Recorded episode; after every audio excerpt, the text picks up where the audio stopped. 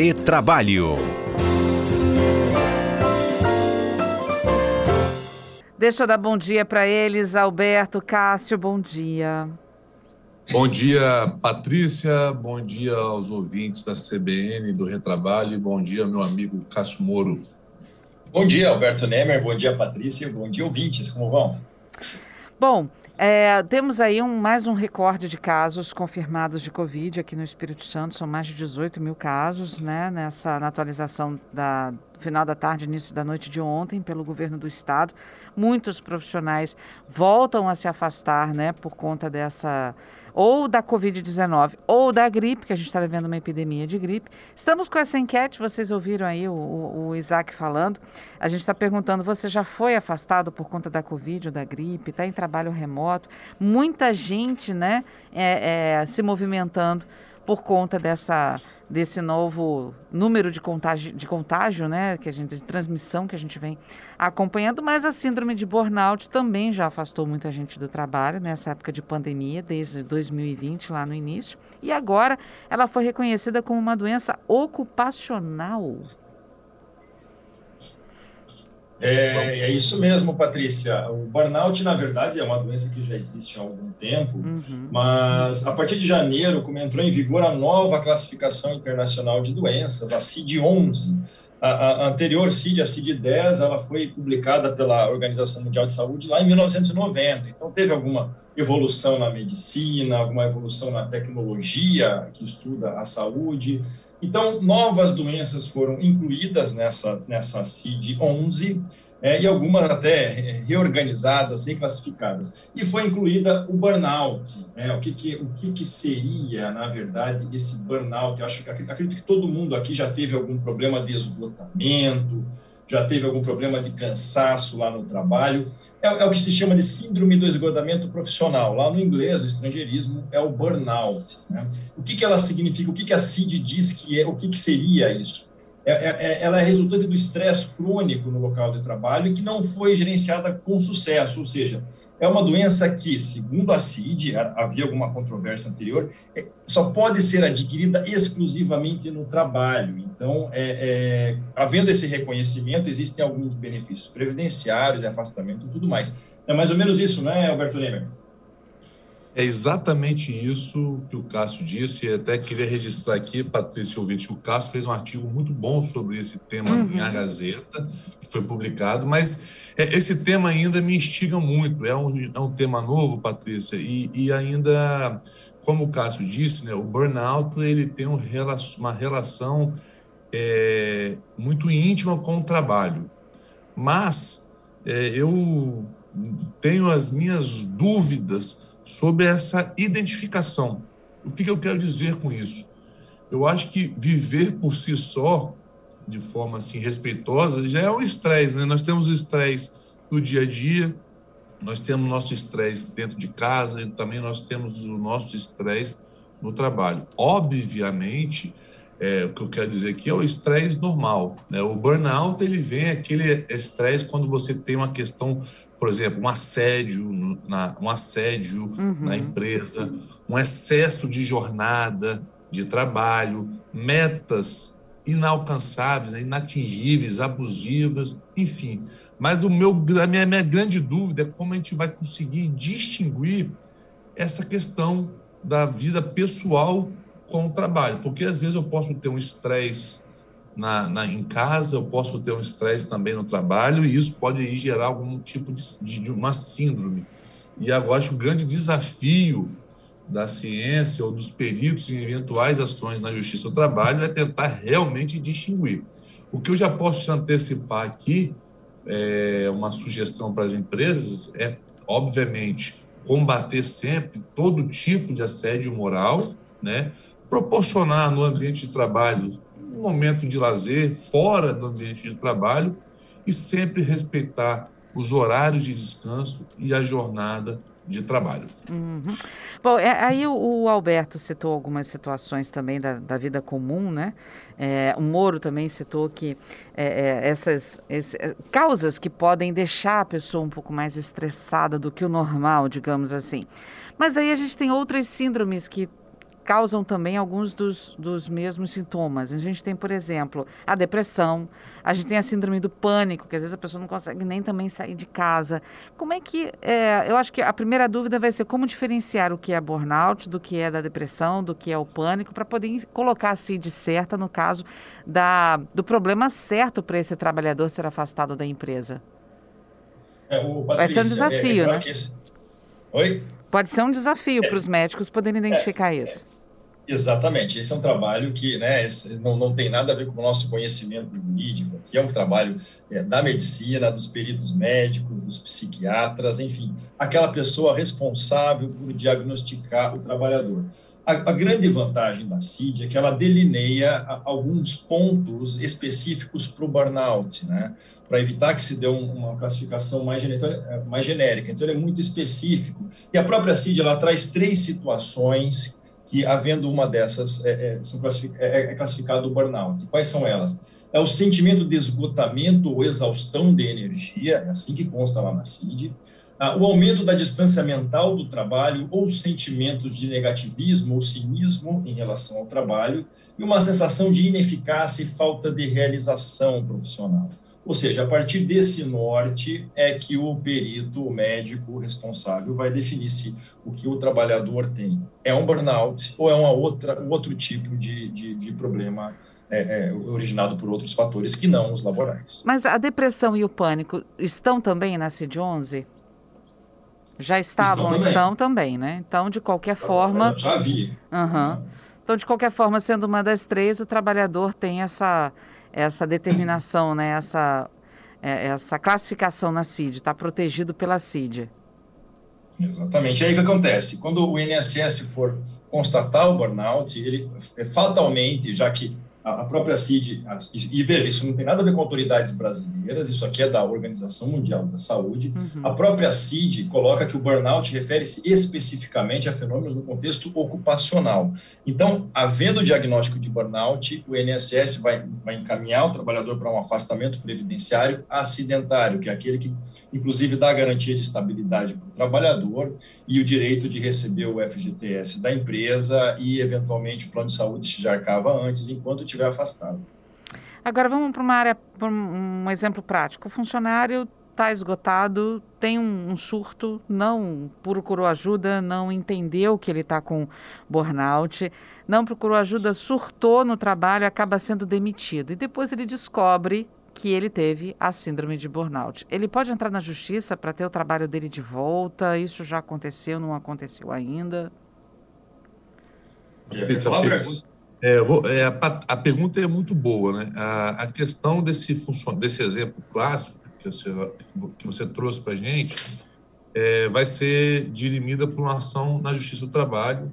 Para isso, vai ter que ter uma perícia né, com, com um médico especializado para identificar se realmente ele estava acometido dessa doença no momento da dispensa e se no momento da dispensa ele estava apto ou inapto.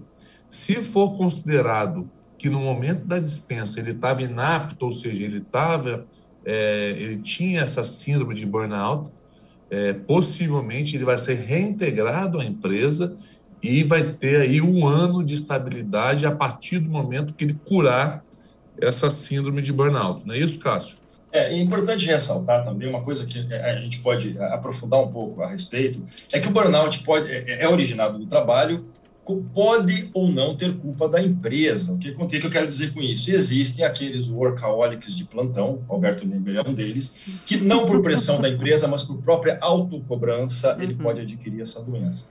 Então é importante distinguir que a própria, a, a, a, a própria situação da doença ela, ela, produz alguns efeitos no contrato, que é o efeito previdenciário, eu acabei de mencionar, o efeito contratual, que é essa estabilidade, e uma eventual responsabilização civil, uma indenização. Isso acontece apenas se a culpa for efetivamente da empresa, não de um workaholic doido que dedica toda a sua vida ao trabalho, mesmo que a empresa não exija. Hum. Então é importante distinguir isso. E só um detalhe, é, é Patrícia, só para ter uma ideia de, de, como já que falamos de ação, a, a, o Data Lawyer, que é a, plataforma de jurimetria, da, que, que, faz todo, todo, toda a análise estatística da Big Data, da Justiça do Trabalho, trouxe uns dados bem interessantes do número de ações e como elas têm aumentado exponencialmente. Só para ter uma ideia, em 2014, a Justiça do Trabalho recebeu 766 processos é, que envolviam o burnout. O número foi aumentando até que 2021 é, é, é, chegamos a 4.324 processos, ou seja, houve um aumento muito grande. Gente, isso mostra que as pessoas estão adoecendo e estão procurando seus direitos. E isso tende, tende a aumentar cada vez mais. E mostra que não foi pandemia, né? Porque 2014, pandemia, a pandemia está de 2020 para 2021, ou seja, isso já era um mal que, que atingia a população, a classe trabalhadora há muito tempo. É uma tendência da nossa nova realidade, né? De alta cobrança e tudo mais. É, eu acho que a pandemia é, potencializou isso, Patrícia. Acho que a uhum. pandemia, nesse momento aí que muita gente, do dia para a noite, teve que fechar o comércio, teve que trabalhar em casa, teve que ajustar dentro de casa trabalho, escola dos filhos e trabalho do seu companheiro, da sua companheira, enfim. Então, acho que isso aí pode ter potencializado ainda mais é, alguns trabalhadores a, a, adquirirem a síndrome de burnout. Agora, Cássio, o Data Lawyer fala das profissões que são mais atingidas nesses números que você falou para gente? Fala assim, o Data Lawyer traz, na verdade, uma, uma, uma, um ranking das atividades econômicas em que mais tem processo. Né? Isso não quer dizer que necessariamente aquela, aquela categoria econômica tenha mais problemas, talvez é porque ela tem o maior número de, de trabalhadores. Mas, por exemplo, o primeiro do ranking são bancos. Né? É, depois vem atividades de teleatendimento, telemarketing, depois transporte rodoviário, nós sabemos que tem uma, uma, taxa muito grande, atividades de segurança privada e vigilância, telefonia móvel, por aí vai indo. Uhum. Então, é, tem esse ranking, né? das, 10, das 10 atividades econômicas que mais recebem processos de burnout, bancos estão lá na frente. Bem diversificado, né? É uma lista é. bem diversificada. Você vai do, do do, do teleatendimento até os bancos e passa pela telefonia. Eu estava vendo a lista aqui também, tem na área de gastronomia, né? Atendimento de gastronomia, tem indústria. Quer dizer, são profissões e áreas bem diversificadas. Limpeza de prédios e condomínios está em décimo, né? Tem que ouvir vizinho, talvez a pressão seja grande ali também. Que coisa. Uhum. Mas realmente, é, eu acho muita, muitas questões aqui, Patrícia, tem a ver com essa. É, ansiedade que hoje a população também vive muito, muita gente nesse, nesse momento de incerteza, né? Não saber é, com incerteza se vai ter ou não emprego, se, vai ter, se o seu emprego vai ser mantido ou não, uhum. a cobrança pessoal mesmo, como já disse o Cássio, enfim. Mas eu acho que, independente da, do que for, as empresas, mais do que nunca, devem estar vigilantes, né? devem acompanhar de forma individual e coletiva a saúde de seus empregados, sempre pro, proporcionando um ambiente saudável, sem assédio, que com isso, uma eventual ação, isso pode com certeza pesar favoravelmente às empresas. Só queria fazer uma observação também, que os dados do Data Lawyer mostram de 2014 até 2021, vem uma crescente, não é por causa da pandemia, vem uma crescente, mas é, é precisou uma pandemia para isso ser reconhecido no CID. É, a CID-11 ela já estava sendo remodelada há alguns anos já, uhum. então precisava disso. Então, discute aqui, discute ali, acabaram aprovando ela em 2020, né? Veja, é, é, desde, desde 1990, né? Então, 30 anos com a CID-10, que já estava bastante defasada. Defasada, né? Uhum. Ah, bom, ah, tem mais alguma observação nessa CID-11 também que vale a pena a gente destacar aqui para os nossos ouvintes, assim, além dessa questão do burnout, que está sendo mais falado no momento por conta da pandemia, Moro? Olha, é, algumas coisas talvez não, não, não, tenham muito a ver com o mercado de trabalho, mas, por uhum. exemplo, a CID-11 vai tratar da game disorder, que é essa intensidade de jogos virtuais que cria é, problemas para jovens, especialmente. É, algumas questões, como, por exemplo, a resistência microbiana foi incluída como uma doença, como doença está classificada agora, afinal, esse uso desmedido de antibióticos, enfim. Tem diversas situações, ela é muito ampla, a gente focou mesmo no estudo da, do que nos interessa aqui no mercado, no mercado de trabalho e de trabalho. Agora, eu só fazer uma Por observação, favor. Uhum. É, mas é importante, né, que o que essa, o que, o que, qual o impacto da da inserção da CID, né, na CID 11, e por ser considerada agora uma doença do trabalho. Se o empregado efetivamente for afastado por mais de 15 dias na, sob a espécie 91, ou seja, relacionado à, à, à doença do trabalho, esse empregado, quando acabar esse afastamento pela Previdência Social, ele terá uma estabilidade de um ano no emprego, ou seja, a empresa não poderá dispensá-lo antes de um ano. Uhum. E só para aproveitar, já para também dar essa advertência para empresas, segundo os dados, de novo, do Data Lawyer, nós temos aí 35% dos processos que estão na justiça ainda não foram resolvidos, são muito recentes, mas temos aí 25% de processos que, que houve condenação, outros 25% que foi que teve conciliação, teve acordo, e apenas 6%, 6,17% de improcedência. Então, existe um risco muito grande. É importante que as empresas trabalhem para criar um ambiente de bem-estar, até mesmo de felicidade nos, nos seus ambientes de trabalho. O Espírito Santo no cenário nacional tem muitos processos como esse?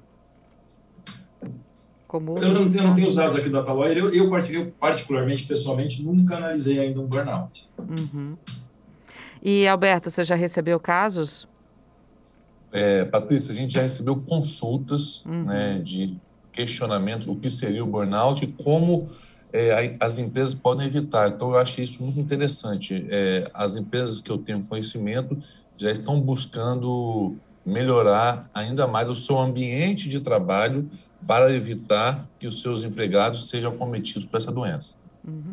Bom, antes da gente encerrar, eu queria mudar um pouco o nosso foco Cássio e Alberto, é, a gente falando da síndrome de burnout, mas eu queria também falar sobre novas orientações para a questão dos sintomas gripais também nas empresas, né? Porque muitos funcionários estão apresentando, ou eles são afastados por Covid, ou inclusive por gripe.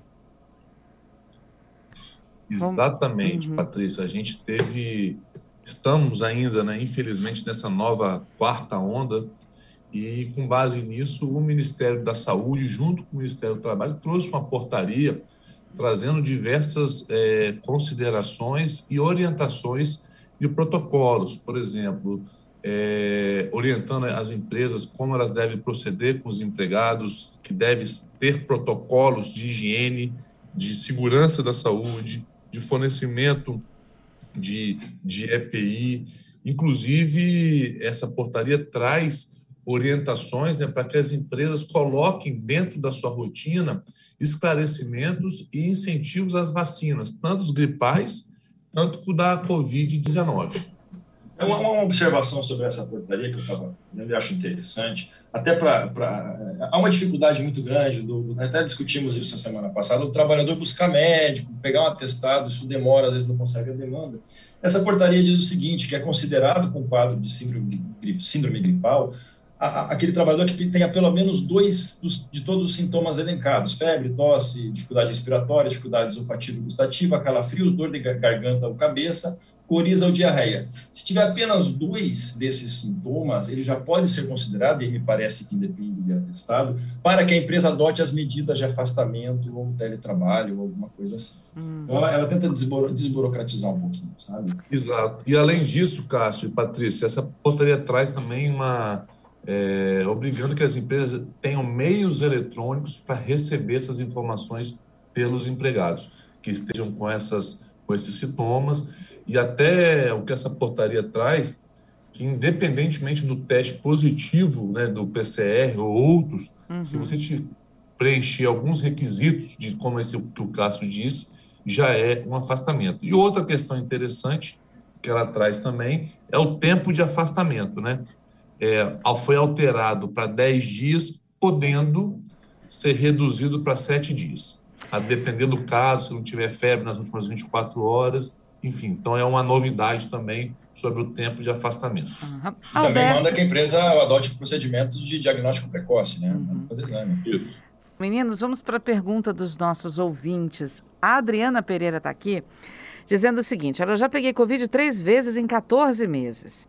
Fiquei afastada todas as vezes. Trabalho numa área que permite home office em algumas atividades, mas nem todas. Eu tenho medo de ser mandada embora. Eu corro esse risco? Olha, é, pelo fato de pegar a Covid, eu não vejo risco de dispensa, né? Uhum. É, agora eu não entendi bem essa questão do teletrabalho, né? Se ela foi ou se ela gostaria de ir.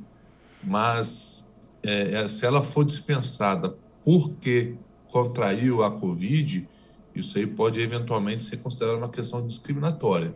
Mas fora isso, eu não vejo nenhum tipo de risco para a Adriana, não, Patrícia. Tá, a outra dúvida do Hernandes não tem a ver com o nosso assunto de hoje, tá? Ele diz o seguinte, a dúvida dele é a seguinte, é, quinto dia útil de um mês, no mês de fevereiro, no caso agora, é um sábado. Nesse caso, a empresa pode pagar o salário do funcionário no sábado, tem que antecipar, pode pagar até sexta ou tem que deixar realmente para depois? Aí, a gente é que... tem que avaliar, eu quero até ouvir o Primo Castro, ressalvada as questões de instrumento coletivo, ou seja, convenção coletiva ou acordo coletivo, eu entendo que se o quinto dia útil cai no sábado, o salário pode ser prorrogado para o primeiro dia útil é, subsequente, ou seja, ele vai receber no dia 7 de fevereiro. É porque a pergunta eu acho que parte para isso, né? Porque quinto, muita gente trabalha no sábado, tem o sábado como um dia útil, mas o sábado é um dia útil para recebimento ou seria realmente a segunda-feira? Esse é, debate é importante. Vou ouvir o caso. Né?